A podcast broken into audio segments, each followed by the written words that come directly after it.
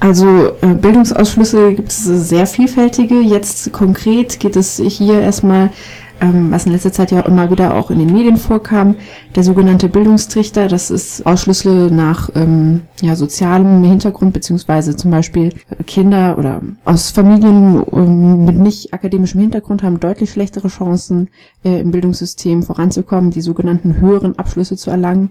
An der, an der Hochschule sind es noch äh, 25 Prozent, soweit ich weiß, die äh, mit nicht akademischem Hintergrund ähm, studieren.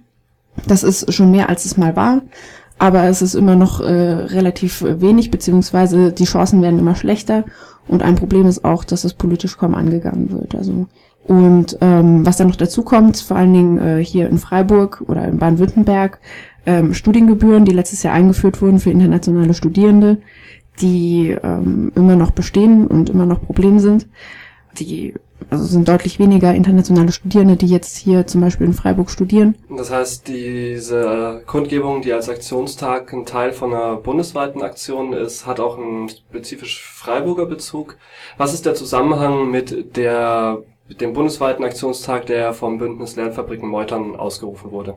Ähm, das äh, Bündnis Lernfabriken Meutern ist ein Bündnis aus äh, verschiedensten Gruppen, die sich äh, bildungspolitisch aktiv beschäftigen so zentrale Themen des Bündnisses sind ähm, die Ökonomisierung der, des Bildungssystems, Demokratisierung bzw. fehlende Demokratisierung des Bildungssystems und eben auch Ausgrenzung im Bildungssystem und verschiedene Ausgrenzungsmechanismen. Das ist gerade der Schwerpunkt. Da wurde auf äh, einer vorhergehenden äh, Protestkonferenz beschlossen, dass wir gerne alle zusammen in verschiedenen Städten am 13. Juni Aktionen machen wollen zum Thema ähm, Ausgrenzung im Bildungssystem, um das auch ein bisschen dem Thema ein bisschen Präsenz zu verschaffen, ein bisschen Bewusstsein zu ähm, schaffen dafür. Und genau in diesem Rahmen machen wir auch die Kundgebung. Das heißt, Kundgebung am Mittwoch um 17 Uhr auf dem Platz der Alten Synagoge, wenn ich das richtig weiß. Ja, genau. Und wie geht's danach weiter? Weil es wird wahrscheinlich auch nicht das Ende von den Aktionen vom Bündnis sein. Genau, also das Bündnis äh, wird sich jetzt wahrscheinlich in nächster Zeit auch ein bisschen noch äh, genau zum Beispiel der Wohnraumproblematik äh, annehmen. Es, es gibt ja jetzt ja auch äh, eine Wohnraumkampagne zusammen mit, äh, also es gibt äh, Gewerkschaften, die sich damit beschäftigen, es gibt äh, der studentische Dachverband, der sich damit beschäftigt und reingeholt werden sollen auch noch Parteijugendgruppen. Und äh, genau, dann soll es ein bisschen äh, so im Oktober ähm, gipfeln darin, äh, Protestcamps zu veranstalten thematisiert werden soll, generell die schwierige, ja, finanzielle und Lebenslage von Leuten, die lernen, also SchülerInnen, Auszubildenden, die zum Beispiel auch viel zu geringe Gehälter bekommen, um sich zum Beispiel Wohnungen äh, in, den Stadtteilen leisten zu können, wo sie vielleicht äh, nah an ihrer Ausbildungsstelle sind und so weiter. Ähm, genau, und auch Studierenden.